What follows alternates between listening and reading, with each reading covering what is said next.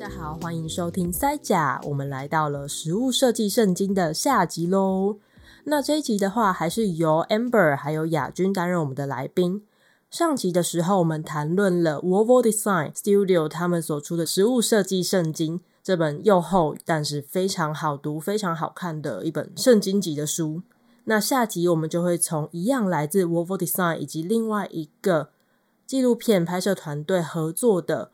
食物与设计这部纪录片，那中间我们会介绍可以可以到哪一些平台去看，以及纪录片背后的一些秘辛。最后呢，我会向 Amber 提问，在这一两年之间，在台湾的业界或者是各个产业上，食物设计这四个字出现的频率增高了许多。像这样的现象，他有什么样的想法、看法，以及对未来在台湾食物设计的发展趋势？有一些可以分享的思考观点，因为实在是太精彩，所以这一集我其实只做了一点点的剪辑，之后再加上一些消杂音的后置，我觉得真的非常好听，值得多听几次。那在请大家继续收听节目之前，也别忘了到 IG 或是脸书追踪塞甲，以及到 Apple Podcast、Spotify 或是各大的收听平台上给塞甲五星的评价，并且留下你的建议。如果有任何想要听的主题，或者是希望可以改进，或是做得很棒的地方，或者你觉得每一集的节目封面很好看的话，也可以给我一些鼓励，因为那些都是我一笔一画画出来的呢。那么就请大家继续收听《食物设计圣经》的下集喽！欢迎收听三角，我们来到《食物设计圣经》的下集喽。上集希望大家听的就是有重复听一下。因为我觉得那个思考资讯量有点大，你可能需要重复多听几次才能够跟得上，就是我们在讲的内容。当然，你也可以配合着书本，就是一起服用，应该会比较有帮助。那我们下集的话，就是再欢迎到 Amber。Hello，大家好，我是 Amber。对，我们这次要从食物设计的另外一个，你们的另外一个作品来聊，就是你们是不是出了纪录片、嗯、关于食物设计的？嗯、对。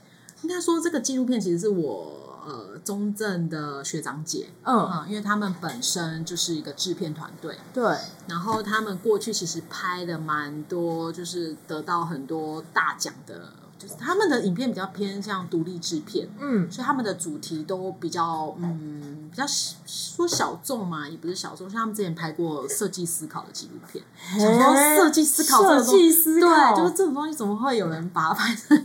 真的，真的，真的就对。然后他们也有拍过跟跟比较跟性别议议题有关的。哇，他们是非常议题取向的团队，对，他们有一点点比较议题取向，比较。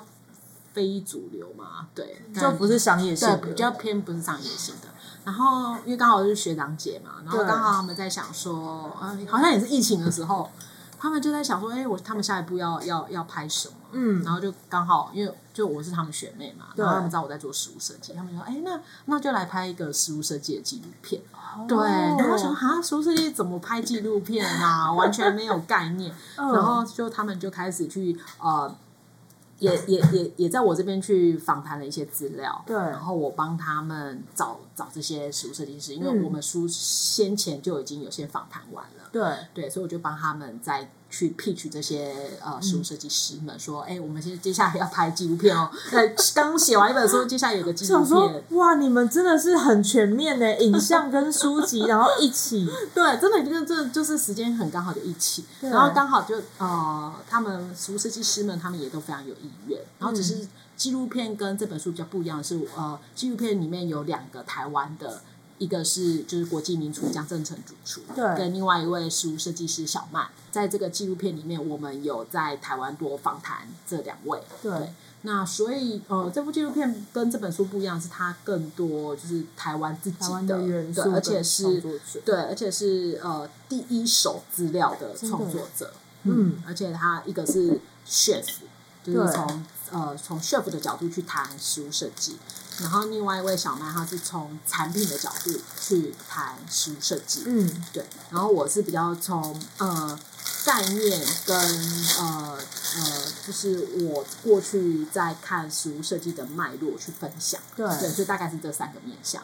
然后里面还有就是一样，就是书里面有提到的几个食物设计师，在纪录片里面也有访谈到他们，欧洲的啦，欧洲的，对，像 Bumpus 啊、Marty Bush 啊、Maria 跟 Bumpus，对。我想应该很多人都没有想到可以看到他们动起来的样子。对，我也是。哎、欸，看完纪录片就觉得，哦，原来他们的工作是那么酷。对，怎么去拍摄的啊？是、哦、那时候因为因为疫情关系，所以我们也没办法飞嘛。嗯。所以他们等于是我学长姐，他们是直接就是呃呃，算是跟当地的摄影师合作。对，就把、wow. 把什么，他们就把什么要拍的角度啊，然后那个访谈的题目啊，哇，他的分镜要画很仔细，所以他把那个分镜都切好，然后请当地的人执行，然后去拍摄，太酷了吧！我没有想到今天会问到这个内幕。对，他们那时候也很辛苦，所以他们那时候本来以为我们的书会比较比早于他们，对，结果哎，没没想到我们的书刚好也也拖到，就出版社那边也也慢，嗯，然后他们那边也刚好也慢。不然我们那时候本来讲好说，就是好像是二零二三年的上半年我们要出，啊，但你看其实大家都是差不多下半年，书差不多是九月，差不多九月对上架。我们本来是要什么三月。三月左右，就是春天变秋天而已啦。时雨 之秋嘛，对，时雨之秋。也没有不好啊，觉得也蛮好的。对，对所以就就纪录片就就这样上映了。嗯、然后刚好我们的书也在这个时间，所以才会后面就蛮多书跟纪录片一起的活动。哦，原来如此。因为我一开始有看到你们有上 Kickstarter 这个募资平台，啊、对，对对对，嗯，纪录片一刚开始没有在院线上。一开始是用 Kickstarter 募资的方式去跑，然后呃反应也还不错，对，然后反应不错之后，哎，开始接受到很多人就问说，哎，那在台湾看不看得到啊？在香港看不看得到啊？嗯、所以才决定说，哎，那我们呃就开始有一些呃通路的接洽，串流平台上面，对，所以像呃可以在 NOD 看得到啊，然后在那个，呃、然后还有那个哈密 TV，对，哈密 TV，对，Line TV，Line TV 都看，都现在都看得到了。嗯，其实大家去打那个 food design，它是 food and design，对对对对，food and design，就是就食物设就食物设计的纪录片。嗯、对对，你搜寻食物设计纪录片，应该应该都可以看得到。对，用中文找的话，我觉得应该是非常容易找到。对对对对对，对，因为就也就只有那么一部。嗯，如如果你是看书看文字很容易睡着的人，我觉得你可以先去看影片。对对对对，看影片不会睡着。嗯，哦，因为我。就是正好上节目的时候，应该是在过年前，哦，所以大家过年的时候可以回去看一下。哦，是在过年前，OK OK，那那 OK 哦。我先给自己立一个旗子，立 flag。如果不是过年前的话，那嗯，你还是要，你还是可以去看的，还是可以看，反正是网络嘛。对，网络串流平台。对啊，嗯，而且非常的方便，就是你只要在家就可以打开电脑，然后看这个看这个影片。没错没错，因为我们在拍纪录片的时候也蛮有趣，因为。呃，等于是他们有访我跟另外一个 partner 嘛，Jenny。然后那时候我们在拍摄的过程中，因为我们都很爱喝真奶。嗯，我以为你要说很爱喝酒，吓我一跳。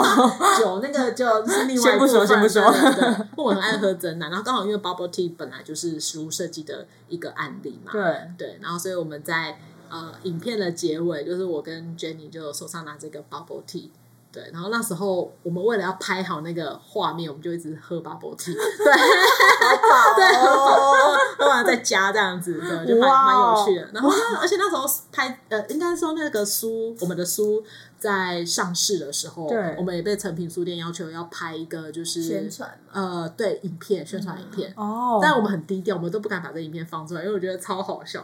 就是我们也是，就是我就拿着一杯真奶，然后我们快问快答，对对，就是 Jenny 快问快答，然后我也快问快答他，然后我们就是大概拍就三分钟内的影片，嗯，然后一样我们在那边喝真奶，对，然后因为一直一直就是。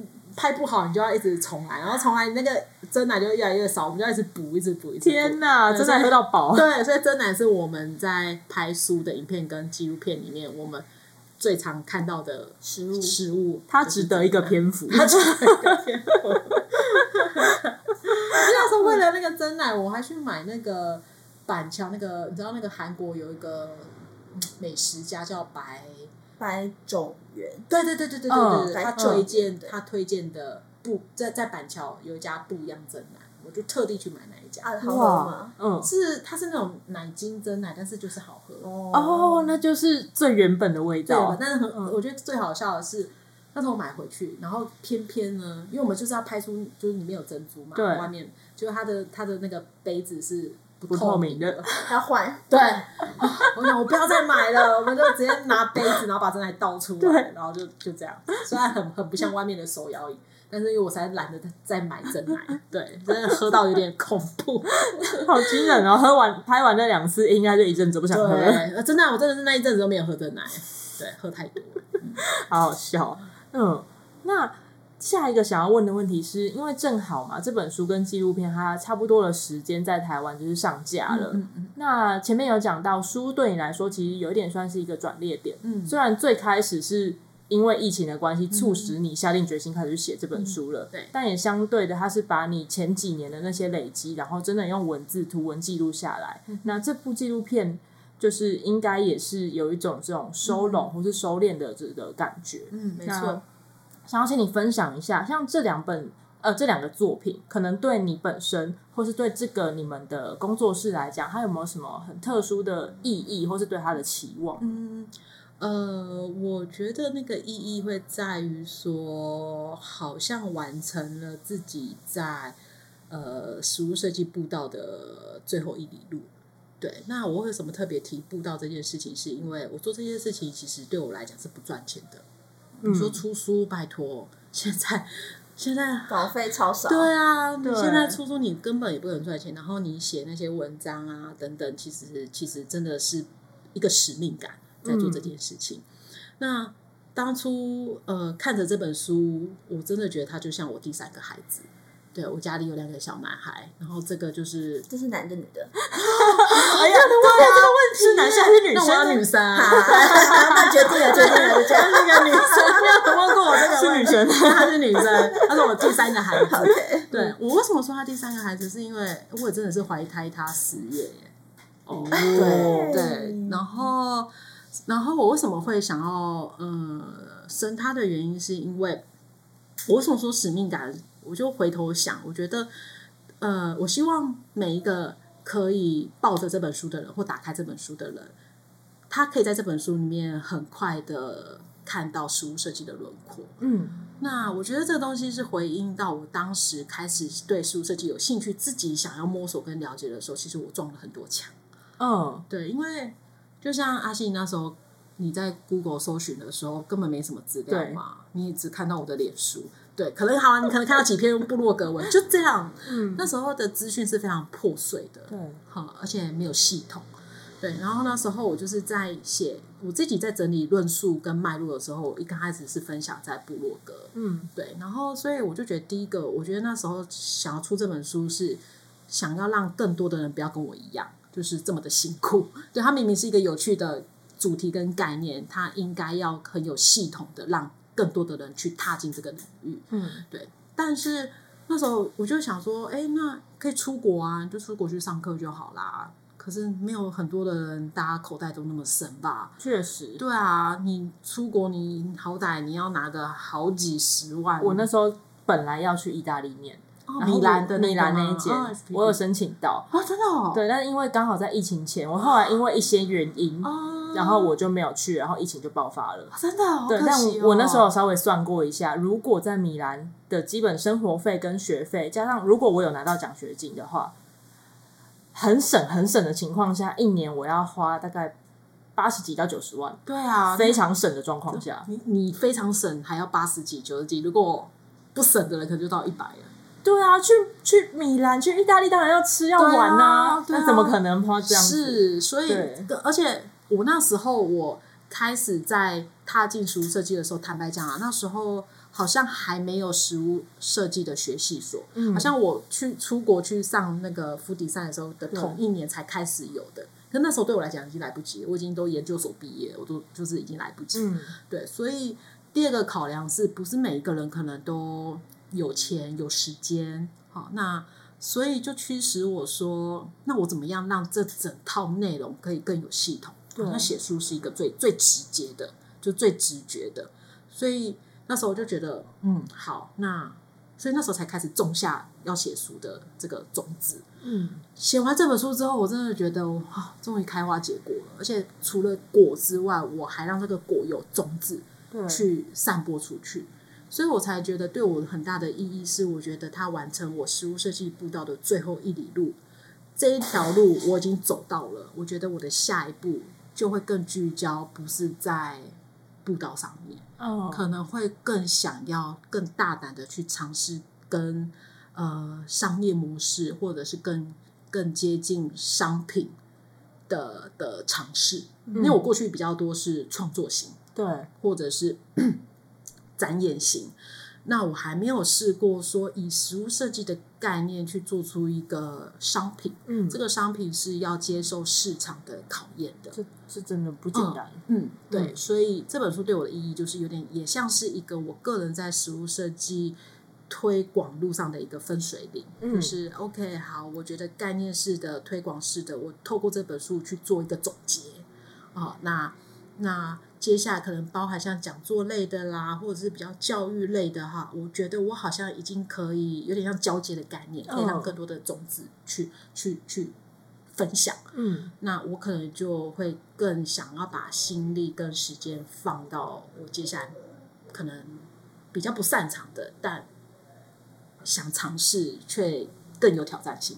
你也是一个一直在为自己找挑战的 闲不下来的人，不安于现状。对，但但但就我觉得这东西就会看那个契机点是什么。像写书，我觉得我我我我觉得走到，我觉得可能人的年纪到了一个阶段之后，有一些野心就没有像过去那么强烈。嗯，我自己在认识我自己的过程中，我有发现说，可能本来有十个。十个目标，可是随着后面越来越，我就觉得啊，拉掉三个，然后对 对对，就会越来越精简。可是精简最后留下来的，反而是可能你你你最最应该要做的，还有最真心想要的，那驱动力最强的东西。对对对对，所以 我觉得这本书对我的意义会在这边，而且那个意义还包含说，我跟我的 partner 就是在这本书上面更能够。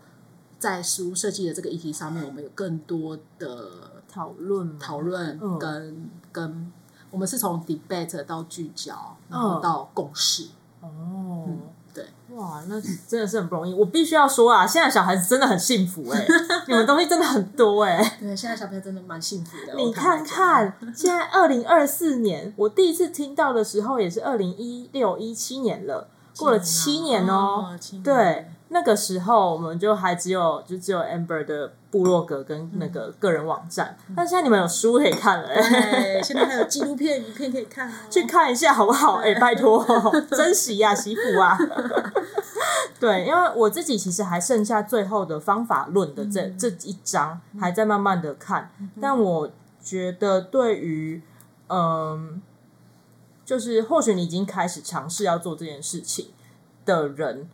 看一下一些方法论，尤其像我，我其实并不是设计出身的，我是念动画的，嗯，嗯，所以设计思考这个东西对我来讲，它是一个从呃，就是个人课外阅读、读书、看书的时候慢慢接触到的东西。但我要是不去上工作，不去帮大家上工作坊去归纳的话，我并不会有整理出方法学或是一个架构这样子。是对，但是假设你今天还没有实务经验。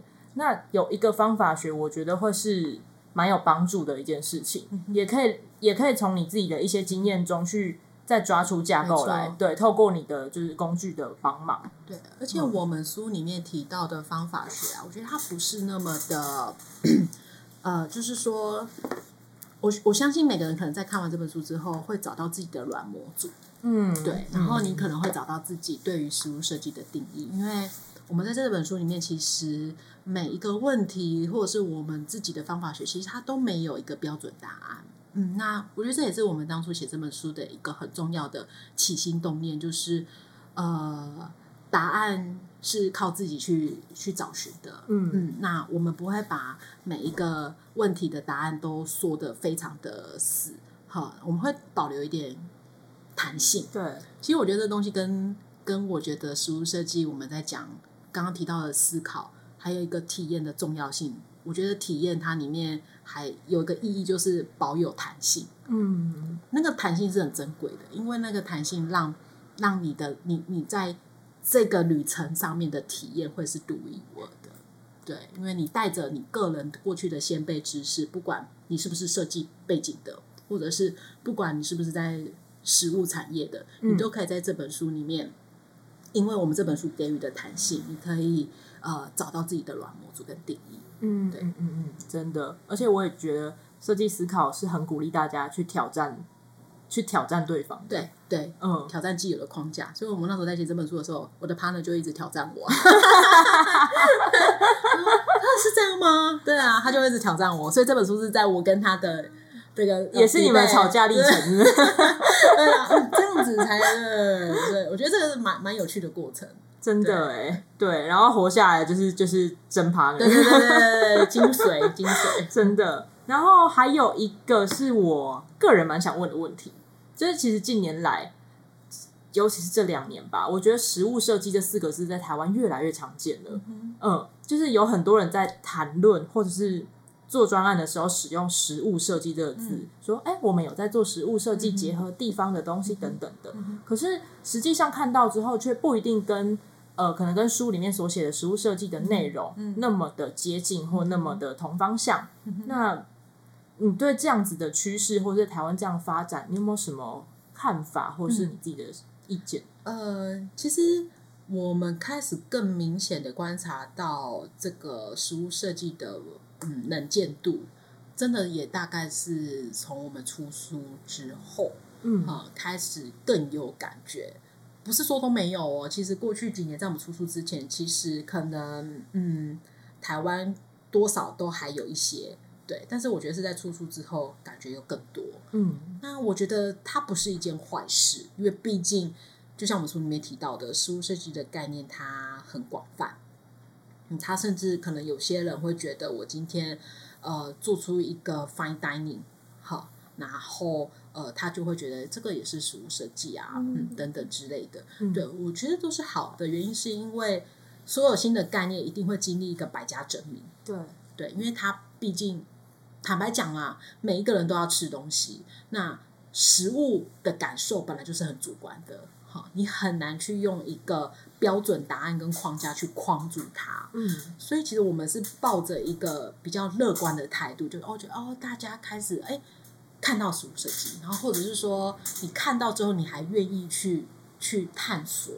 像我们才在哎去年对年底十二月的时候，我们呃 Jenny 她刚结束一场在台中也是米其林餐厅的一间呃算是结合令草跟石器结合在一起的一个餐宴。有我看到，对对对对，那那呃那个主厨。他其实他就是一个嗯主厨，但是他说他因为呃在他的脸书嗯看到很多人在讨论 food design，我想说哇，连主厨自己的同温层都有这样的一个讨论度了。嗯、那他也因为这个讨论度，他好奇说，那为什么大家都在讨论这个对对啊，那这个跟跟他自己的厨艺跟呃技艺上面有有什么关系？所以他就因为这样，他就。也买了这本书回来看，嗯，然后呃，那我就问，我就问说，那你有因为这样觉得自己在做的东西是 food design 吗？对，然后他他他没有给一个标准的答案，嗯，好，那我的意思是说，我觉得我觉得在能见度跟讨论度跟大家的好奇，我个人是很很看好，我觉得这个、嗯、这个趋势是好的。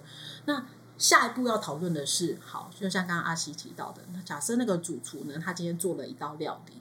好然后他说：“哎，我这个点缀啊，我这个酱汁的临盘，或者是我这个造型，我觉得他是 food design，嗯，因为我觉得我有赋予他故事。嗯，我说哦，这是什么？我妈妈巴拉巴拉巴拉。嗯，这样是食物设计吗？那如果他说是呢？啊，他如果对外讲说哦，我结合食物设计的概念做了这一套最新一季的菜单，他这样讲，他如果说是呢？嗯，好，那这时候我不会说他不是啊。”但下一步我就要讨论的是，其实随着这股趋势啊，我下一步在想的是，那我已经不会再去讨论跟定义说这是不是食物设计，而是我下一步觉得我们要看的是什么是好的食物设计。嗯，对，所以对我来讲，这个趋势驱动我去思考的，已经那个问题已经不是停留在这样子算不算食物设计了，是否的那个？对对，因为是否这件事情已经在我这本书里面最刚开始有提到，就是食物摆盘、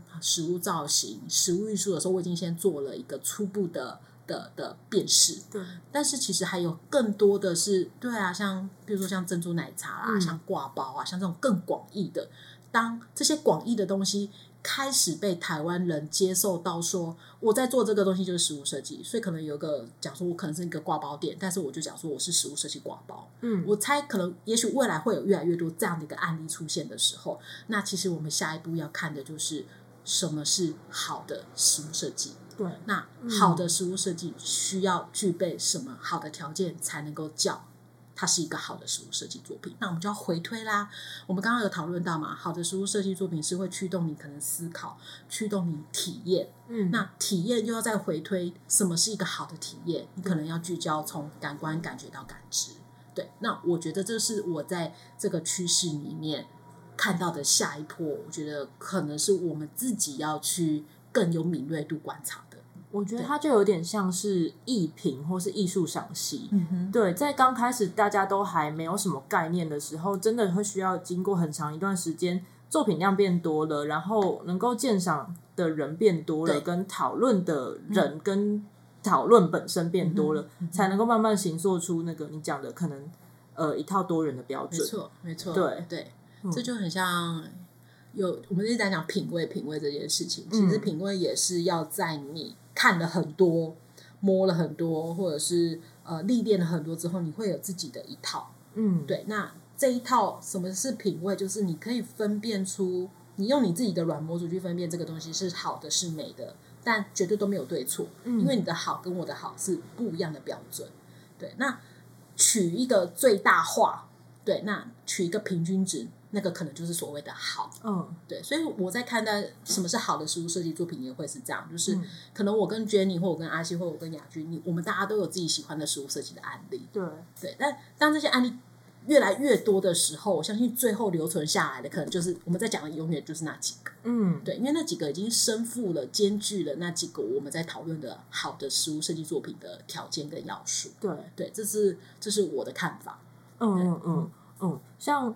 我觉得这对于我们可能在台湾或是以东亚或是华人的这个教育方式，嗯、我们通常习惯给答案，给正确答案。但是对于呃新新开始想要加入的设计师，或是我们年轻人这一代来讲，这是一个很好的挑战跟突破的、嗯、的一个时间点吧。嗯、因为刚刚讲的 design thinking，它就是不要你封闭式，它就是要你一直去突破、去挑战。对，所以如果我们的食物设计想要像你刚刚讲，我们接下来可能会慢慢的有赏析或是评鉴的这一套标准，或是有更多人参与的话，那就必须要大家一直尝试去突破那一个框架跟呃习惯找寻正确答案的这一个习惯，没错，才有可能在台湾开出另外一个食物设计的就是海啊，或者之类的。对，不管是影响力或改变也好，这让我想到就是。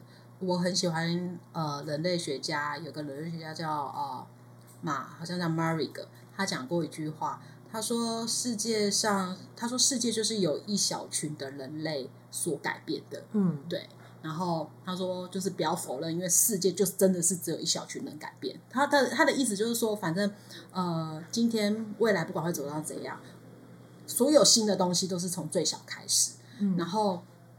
不要去想说这个小没办法影响什么，因为世界到头来从所有的小改变都是从最小的开始。嗯，我有点忘记他实际上的话，但是那个意思大概是这样子。嗯嗯、对，所以我就觉得说，其实食物设计某种程度来讲也是这样子。对，我再回头看这个整个历程，就是从也是从一小群人，嗯，然后慢慢越来越多，然后当它形成一个新的文化，形成一个 project，形成一个改变的时候，你回头回头去看的时候。就是一小群人开始的，真的，对对，那就回回到那个意义吧。我觉得我就是那样从先从一小群人，然后你们都是我们一小群人开始，我就收到了种子。对啊，我真的是从从很久以前就是认识阿西啊，对啊，然后阿西又认识亚军。其实我觉得食物设计还有一个有趣的地方，是可以让你认识很多很棒的人事物。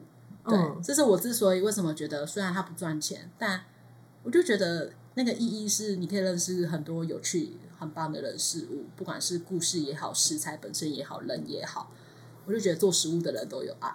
对啊，我也这样觉得。我我回馈就是我应该我是学过设计的，对我们在对我读视觉的哦，是传是视觉传达，所以对我们在读设计的时候，呃，学校呃。呃，学院在培育养我们的时候，其实我们给我们设计，嗯、我觉得回到实物设计，它就是设计。嗯、那其实他那时候给我们的呃教学方式，其实就是不断的为案例给我们。Okay. 所以其实是一样回馈，是一样的道理。嗯、是呃，你刚刚说的有不同的设计，然后每个人喜好的设计，比如说像是我喜欢日本的设计风格，嗯、然后有的人喜欢德国的工业设计风格，嗯、都是。都是可以的，然后因为只要大家觉得这件事情是好看的，然后这设计就是成立。然后如果丑的很好看，它也是成立。嗯，所以就是各种不同的包容面向。大概我我回回 feedback 一下，对于设计这件事情，或者是实物设计不同的面向。亚军刚刚提到一个包容这两个字，我觉得它也是实物设计有别于呃平面设计、灯光设计、建筑设计。我觉得实物设计它是唯一一个我在看待。设计产业里面，或者是类别学科里面，它是具有开放跟包容特性的。嗯，对，因为毕竟食物本来就像回应到刚刚提到的，每个人都会吃。对，你想想看，你一天吃三餐，你你一辈子要进食好几千次、好几万次，哎，所以食物对我们来讲是非常的亲近、非常平凡。